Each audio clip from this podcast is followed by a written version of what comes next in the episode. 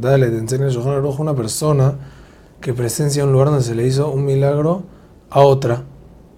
Él conoce un amigo que tuvo un milagro, no bendice. Sin embargo, de ser él mismo, o sea, la persona que le pasó el milagro, sí bendice. Este es un milagro personal y él tiene que hacer verajá porque se salvó y que dice, Baruch lo que no me deja Shazal Inés, de en este lugar. Los familiares de dicha persona me refiero a los descendientes de la persona, hijos nietos que también se salvaron la vida, o a filo los que no, trae el Mishnah Berurah, que deben bendecir también por honor a su padre. Igualmente el Kafahaim dice que solamente bendicen con Shemu Belhut los que nacieron luego del milagro que le pasó a su padre, porque la vida de ellos dependía de la vida de su papá. Con respecto a los bisnietos, entonces el Mishnah Berurah dice que solo los que nacieron después bendicen porque nacieron también a base del milagro y que bendicen, Baruch Hashem, lo que todos los descendientes bendicen esto.